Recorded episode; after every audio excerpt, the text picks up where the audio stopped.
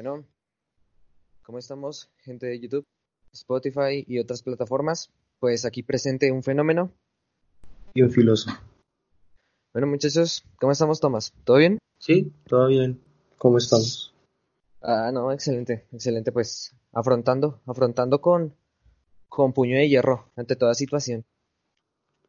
Claro, estar atento a todo lo que nos pase y... Y superarnos, hermano, todos los días. Esa es la idea. ¿Y qué me cuentas? ¿Cómo llevas este tema? ¿Qué tal la cuarentena? ¿Bien? Bien, no, nada difícil por suerte. A mí no me ha pasado nada malo por acá. Qué bendición. No, pues hermano, yo que te cuento de mí. Un tanto ocupado con el estudio virtual y todos estos temas, el trabajo, bueno. El tema principal es el mundo y sus oportunidades. Estábamos pensando últimamente en ver el mundo bueno, antes que nada se preocupaba más por el virus de lo que se debería.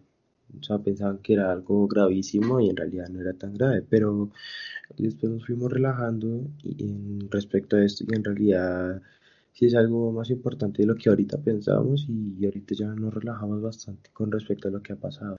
En general también hemos pensado que las cosas han ido peor por esto, hemos tenido que encerrarnos bastante y y solo tener prácticamente una vida encerrados acá, con lo único que contamos es algunas personas con conexión a internet para comunicarnos y hacer muchas cosas. Y recordar que hay gente que no lo tiene, ¿no? Exacto. Sí, estar primero que todas las personas que lo tenemos agradecidas por eso. Y también hacer ver que en realidad hay muchas oportunidades en esta situación en la que estamos, que se pueden aprovechar para hacer muchas cosas. Tienes razón, bro. Bueno, pues primero que todo creo que sería bonito presentar el proyecto, ¿no crees, Tomás? exacto. Démoslo entonces, pues para los que no nos conozcan, yo soy Jonathan Fernández. Yo soy Tomás Gómez. Y pues este es humilde proyecto se llama Seiko Opinion. Este es un pequeño podcast de entre unos 20 y 30 minutos por capítulo en el que vamos a tratar múltiples, múltiples temáticas con respecto a la vida en cuarentena, o cómo es la vida común de la adolescencia y las diferentes opiniones que en esta etapa se pueden dar. También, lógicamente, con un punto de vista objetivo y pues siempre con una crítica constructiva y nunca, y nunca con ánimo de ofender. Bueno, Tomás, iniciamos con el itinerario. Ok, entonces, pues. básicamente, lo que hemos pasado hasta ahora es que un virus que pues, salió en China, eh, hay muchas noticias que hablan sobre esto, que si fue por un murciélago que si fue por otro país que lo estuvo desarrollando y pues lo decidió esparcir por allá. El caso es que salió un nuevo virus, una nueva enfermedad que nosotros no conocíamos. Y al principio pues nosotros nosotros, personas acá de Latinoamérica, pensábamos, bueno, eso es allá en China y en los países europeos, eso no, creo que llegue tan fácil acá. Pero resulta que sí, se había esparcido bastante. Así que, cuando empezó a llegar nos habíamos empezado a preocupar bastante. Empezamos a pensar bastantes cosas y a creer en gente que no deberíamos creer tanto. Como despertar. Un despertar, ¿no? Ni no hablo de un despertar, no un despertar espiritual, como, como todo el mundo dirá, ay no. Pues sí, soy una persona bastante espiritual, pero pues en yo como dije antes, yo pienso que tengo que defender el mundo desde el conocimiento, más que todo. Y pues con un despertar me refiero a un despertar en el pensamiento. Nos dimos cuenta de que en realidad, por ser latinos o por estar al otro lado del mundo, no es que seamos inmunes. Nos dimos cuenta que tenemos economías inestables, bueno, aún más inestables de lo que ya sabíamos. no chocamos con que, con que la plata no salva tu vida. No sé, fue, fue un despertar en múltiples sentidos. Fue darnos cuenta que en realidad hay bastantes cosas que hay que corregir y que pues, nosotros pensamos que deberían seguir bien. Un gran ejemplo de esto es cuando se anunció cuarentena. Cuando se dijo que se iba a hacer cuarentena, mucha gente estuvo en desacuerdo.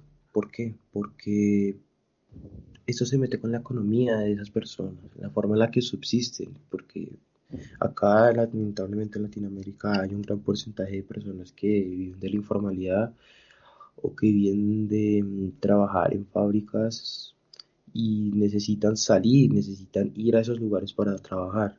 Entonces el hecho de que se les haya dicho que tienen que estar encerrados pues no les gusta tanto porque no tienen una manera de subsistir.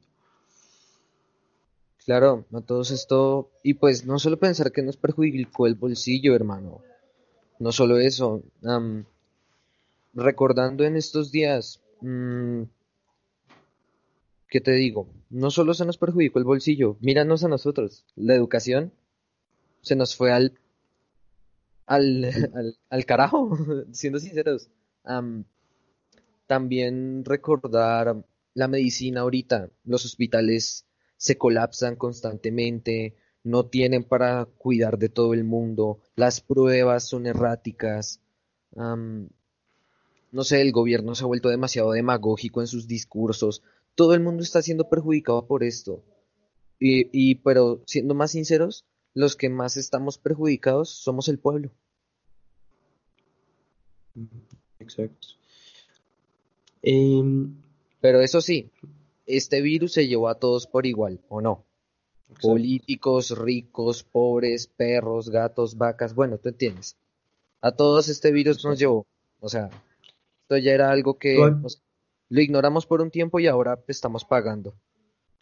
Tú hablaste de lo educativo y pues eh, ah, eso es algo en lo que quiero recalcar. Eh, es verdad, la educación cambió drásticamente de estar en un salón de clases a estar enfrente a un computador eh, escuchando al profesor.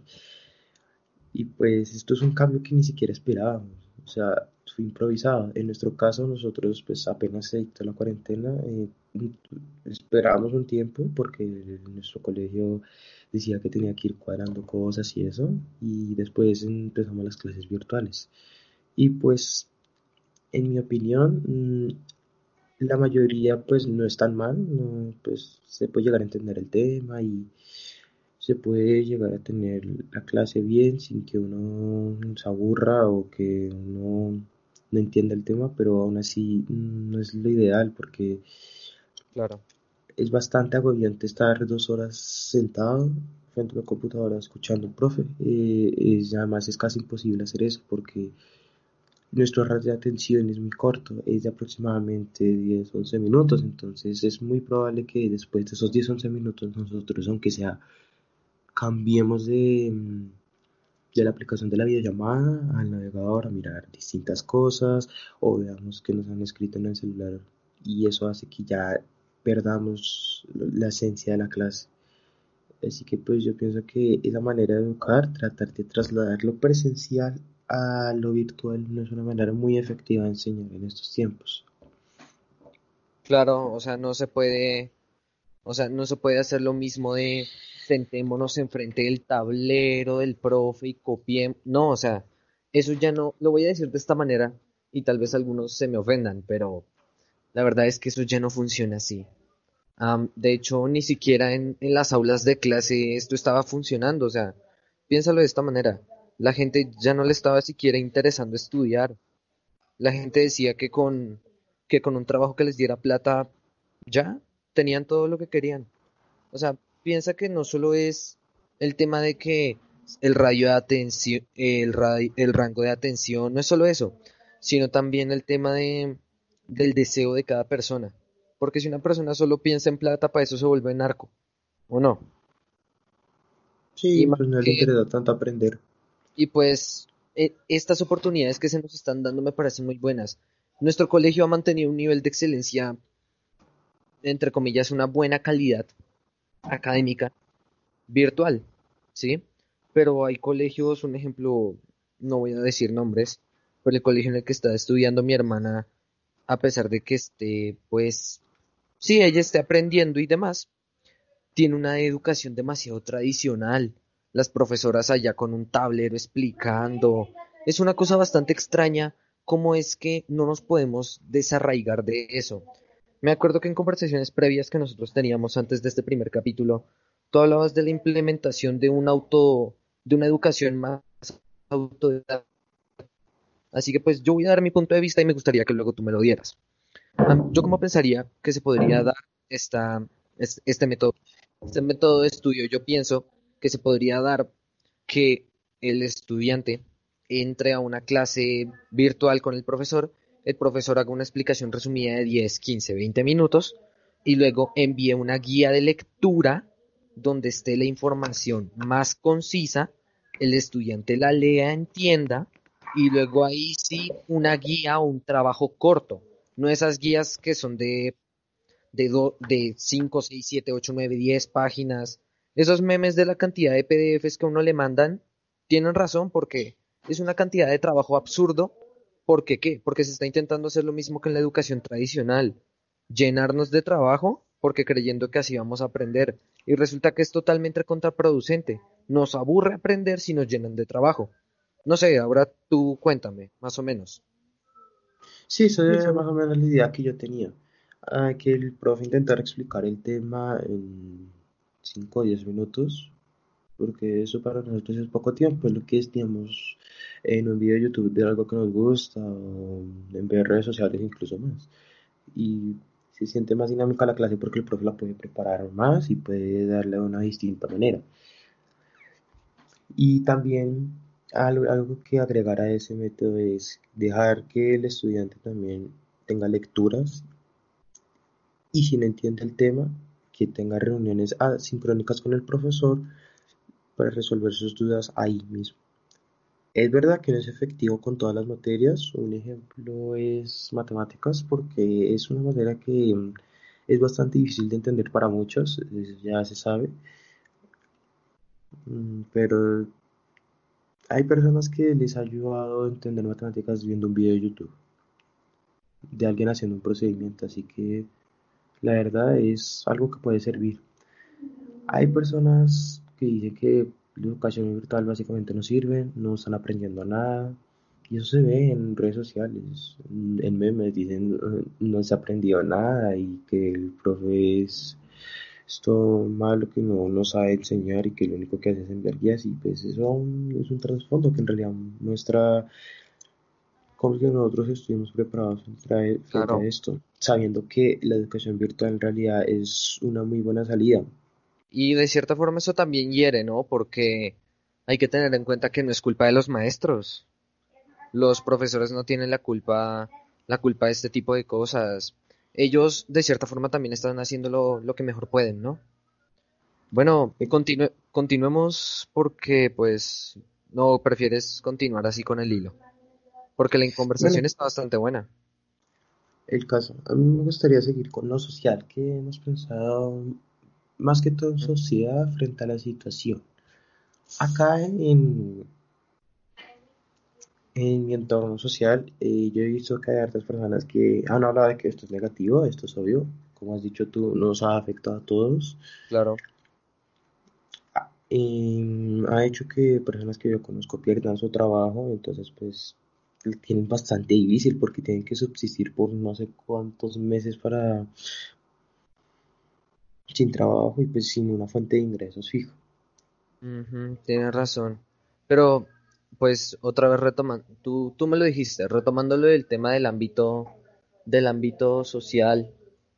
Del ámbito social, pues yo pienso que, que pues la vida en sociedad se ha visto bastante afectada, de cierta forma, por el tema de que, por el tema de que, pues, a pesar de que estemos en, en nuestra casa, hemos descubierto cosas de, la familia, o sea, fíjate, la, fíjate cómo se ha disparado la violencia interfamiliar. O sea, el núcleo, resulta que nosotros decimos, tenemos un país corrupto, un país inestable, la educación no sirve, los profesores maltratan a sus estudiantes, pero fíjate que viene desde casa en realidad, es un problema desde casa, porque yo ya lo dije antes, eh, los índices de violencia interfamiliar están disparados, o sea, ¿cómo va a ser si el, o sea, si el núcleo del país o sea, lo voy a decir así, un político que tuvo una buena educación en su casa es un buen político. Lo digo de esta manera y creo que así debería ser. Pero una persona que se crió en un ambiente inestable, ¿tú qué piensas que le puede ofrecer al mundo? Y de hecho, eso es lo que está pasando ahorita.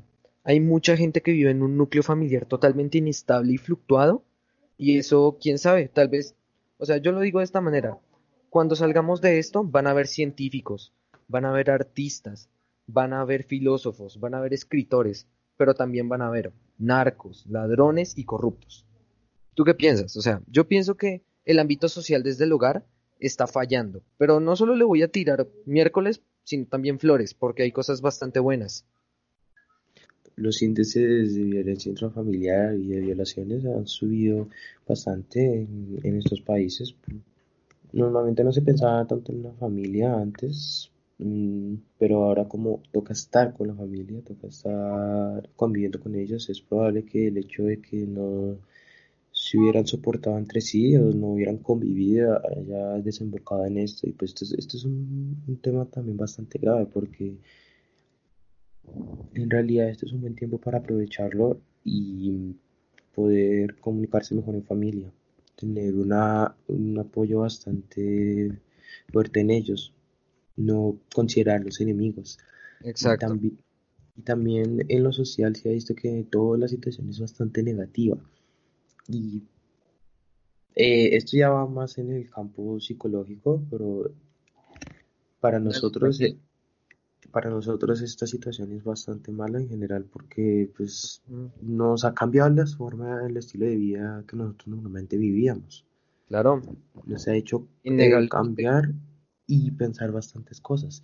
Y pues en realidad si uno se las pone a pensar, no hay tantas cosas malas de las que decimos. Es probable que lo que hayamos dicho, eh, el entorno familiar en algunas ocasiones no es el mejor, la educación no es de calidad,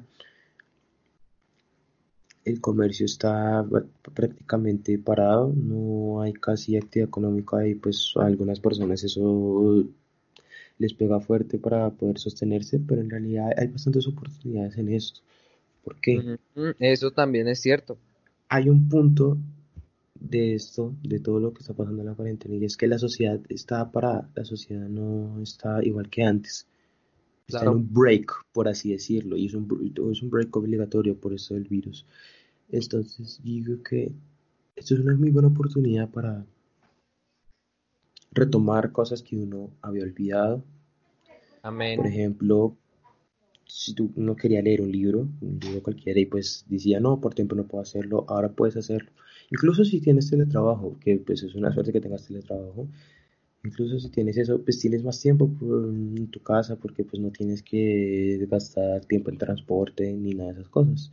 Así que uno puede también iniciar un podcast, como es nuestro caso, hacer bastantes cosas que uno antes decía, no, no puedo hacerlo por tiempo, por dedicación que no le puedo dar tanta. Ahora es el momento para de hacerlo. Claro, y más que, fíjate, fíjate solo el ejemplo, el podcast. Esta idea vino por casualidad, se gestó por curiosidad y está aquí por un hecho. Y es por el innegable hecho de que tenemos que dar voz de cierta forma también. Yo he visto últimamente que muchas personas se han estado motivando, ahora sí voy a hablar de las cosas positivas de todo este vainazo. Yo empecé hace poco con proyectos de ilustración, nada, me empecé a, empecé a escribir un libro, Tomás, para que sepas también. Y para que sepan, en algún momento voy a ver si lo publico. pues empecé a escribir un libro, hay gente que está terminando sus proyectos de ingeniería, hay gente que está creando innovación, hay artistas, hay pensadores, hay bailarines. Eh, o sea, esto no solo o sea, también como trajo violencia y como trajo muerte al mundo, le trajo oportunidad, le trajo resiliencia. Y como tú dijiste, esto es un break. Y no solo nos estamos dando un break nosotros de la vida cotidiana, del correr y del extenuarnos en un epíteto fúnebre camino hacia nuestra muerte. No, no es eso.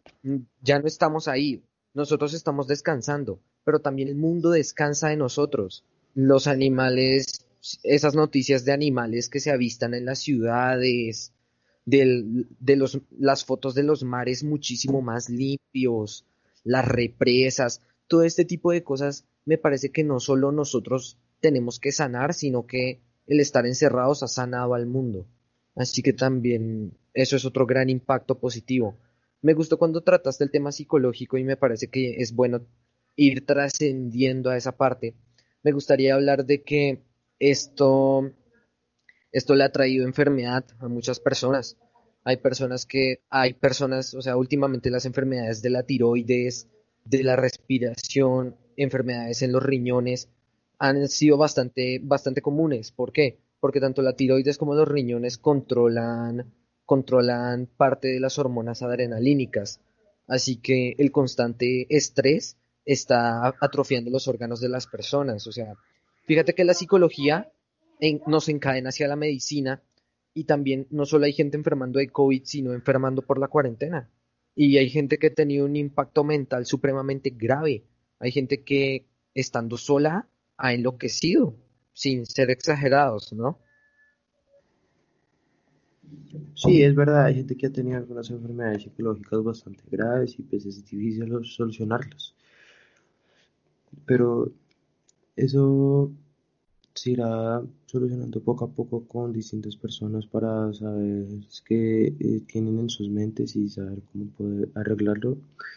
Eh, va a ser bastante difícil eso, el poder que esas personas no estén tan alteradas o no estén tan preocupadas, pero se puede arreglar porque esto es una oportunidad de cambio.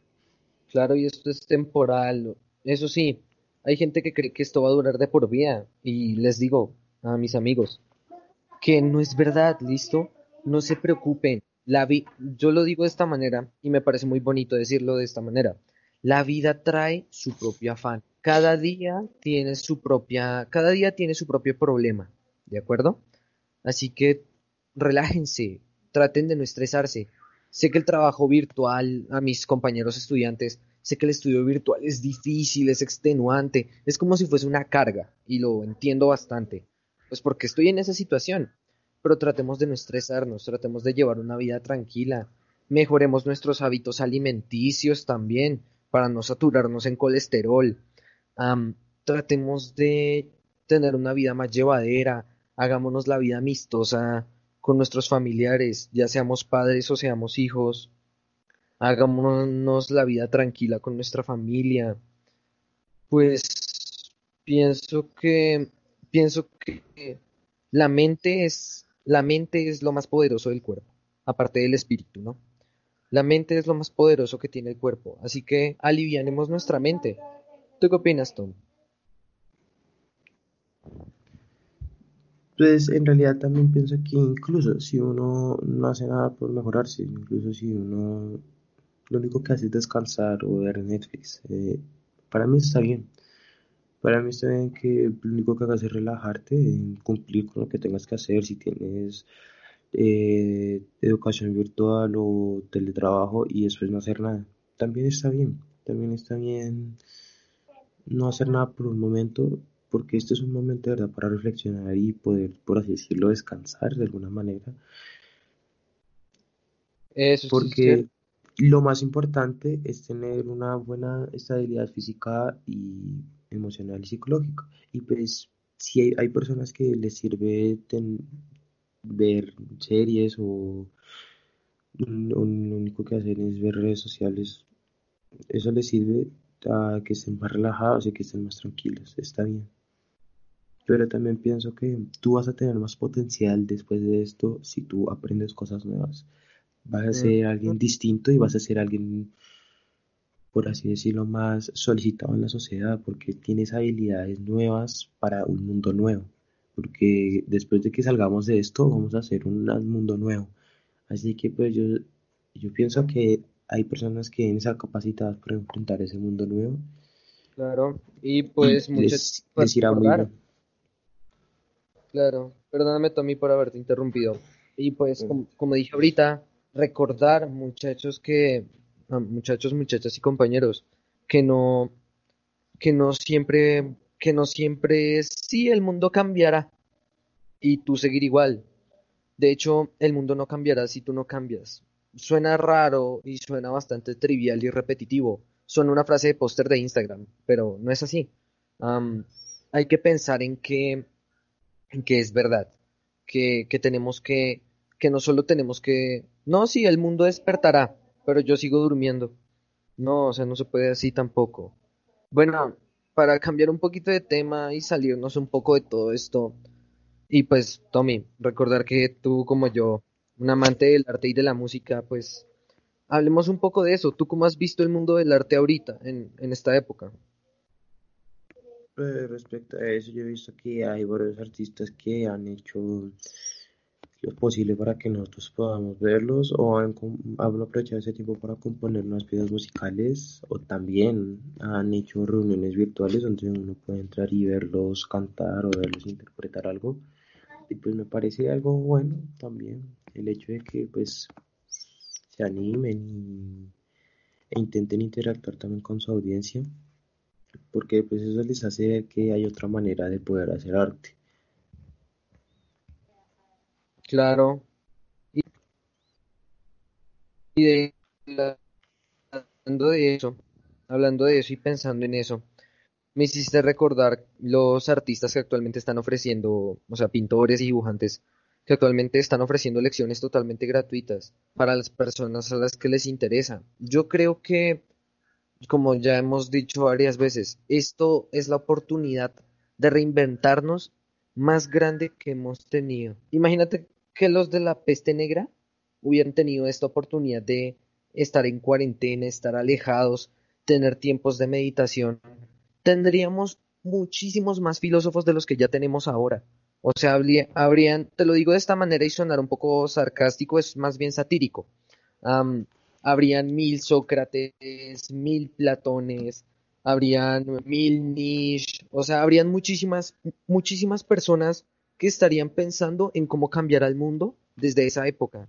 Nosotros que lo estamos haciendo ahora, creo que también es la herencia que le podremos dejar a los del futuro.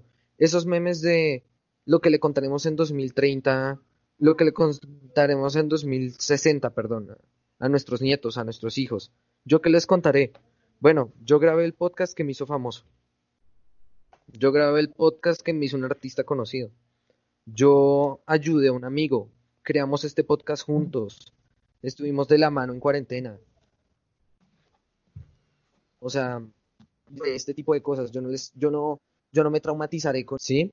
Volviendo al tema de las artes, recordar que actualmente todas las artes se están volviendo, se están volviendo de recordación, ¿no? O sea, hay eventos importantes que quedarán en nuestras mentes. ¿Tuviste el concierto de Andrea Bocelli?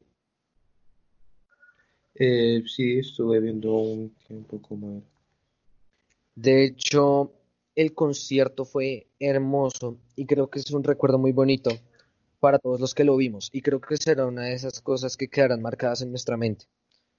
Pues las artes en sí han sido un escape muy grande para muchas personas. Y eso creo que es algo muy válido y algo que siempre se quedará en la mente de todos nosotros. Como toda la situación, esta cuarentena, este virus, nos, nos llevó a, a cosas, a cosas que nunca pensamos que afrontaríamos. Pero pues aquí estamos, ¿no, Tomás? Sí, sí, las artes son un buen ejemplo de lo que otras cosas u otras personas pueden hacer respecto a esto. Es una gran oportunidad para hacer bastantes cosas que antes no pensábamos hacer y también de arriesgarse, porque no, hay mucho que perder en esta época. Así que pues está bien arriesgarse y pues nada. Pues sí, o sea, esa eh, tenemos también que recordar que que la cuarentena es, es, es temporal, como ya hemos dicho. Y pues que, que estamos llenos de oportunidades.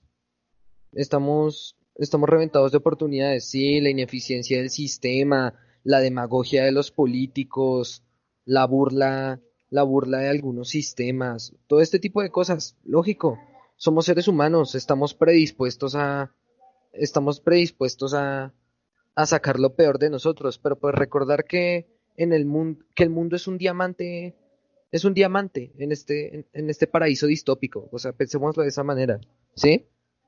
Recordando el, uno de los temas centrales de, de esta charla. Pues, de hecho, estoy muy contento de que pudiésemos iniciar con el proyecto. Y pues, como todo es, como todo, recordar que, que pues tenemos que tener varios cuidados y tenemos que quedarnos en casa, ¿no? Tampoco es que por decirles todo este discurso revolucionario salgamos a hacer desmanes a la calle. La idea no es, la idea no es perjudicar, creo. ¿Tú qué opinas, bro?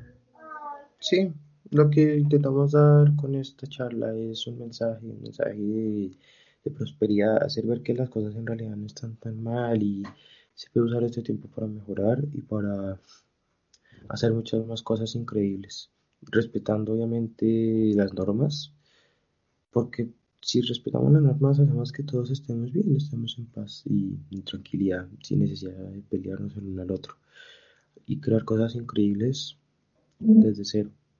Claro. Bueno, ¿tú qué opinas? ¿Qué ha pasado hasta el día de hoy? ¿Qué te parece? ¿Qué te parece? Si hemos avanzado en algo, el sistema ha fallado en cosas, lógico. Pero pues, ¿tú qué opinas de, de lo que ha pasado hasta el día de hoy? De que mm, hemos avanzado en bastantes cosas, nos hemos dado cuenta de que, por ejemplo, se puede educar de otra manera, eso es un ejemplo, algo que me gusta enfatizar, la educación, de que personas que pagan no sé cuántos millones de pesos acá en Colombia, miles de dólares en una universidad cada seis meses o cada año y se dan cuenta que en realidad no, ese retorno no se da tanto en estas clases. Les hace pensar que uno puede aprender de otra manera aprender por su cuenta, que eso es algo bastante importante tenerlo. Porque aprender por cuenta de uno hace ver que es una persona que quiere crecer y una persona que de verdad quiere ser, quiere seguir mejorando como persona cada día. Mm, tienes razón. ¿Yo qué opino hasta el día de hoy? Pues, retomando lo que dijiste, la educación, un ejemplo, pienso que se puede mejorar. Como dije en el video anterior, de los muchachos hacia los profesores y desde los profesores hacia sus muchachos. Porque voy a, voy a hablar también de eso y es importante que lo tratemos y es que este es el mundo de todos. Esto no es, esto es suelo de todos, muchachos. ¿Sí? ¿Tú, tú entiendes esta metáfora, no, Tomás? Suelo de nadie, tierra de todos. O sea, este mundo es tan pasajero que podemos morir en cualquier momento, aunque suene trágico. Así que pues, por eso digo lo de los estudiantes y los maestros y hago referencia con esta metáfora, por el hecho de que nosotros los necesitamos a ellos y ellos a nosotros. Por más autodidacta que sea un autodidacta, siempre va a tener que acudir a alguien para preguntarle, ¿lo estoy haciendo bien? ¿Qué más? que pienso que tenemos que seguir progresando como, como seres humanos en otros ambientes, no solo en el ambiente de estudio, sino también en el ambiente en el ambiente de aprendizaje personal, en el aprendizaje psicológico. Tenemos que, tenemos que continuar, como, como vamos a hablar dentro de un tiempo, tenemos que adaptarnos mejor a las nuevas tecnologías, a las empresas tecnológicas, a las startups, Tú lo dijiste, ¿no? O sea, esto ya es algo definido de lo que vamos a tener que hablar. los artistas tenemos que, tenemos que encontrar nuevos medios, tenemos que seguir, tenemos que seguir avanzando porque en lo personal pienso que los artistas tienen una labor muy grande y es llevar alegría a las personas, llevar emociones, transmitir sus historias. Los escritores no se cansen de escribir. Hasta el día de hoy creo que todo lo que hemos hecho ha sido bueno por una razón, y es porque nos ha ayudado a crecer como seres humanos. Entre tantos errores y tantos fallos, entre demagogos, políticos, corruptos, asesinos y sicarios, pienso que Latinoamérica, Colombia, el mundo, pienso que, pienso que todos hemos avanzado en algo, y estoy muy orgulloso de eso. Eso es lo que opino, que hasta el día de hoy hemos avanzado y pero que tenemos que continuar.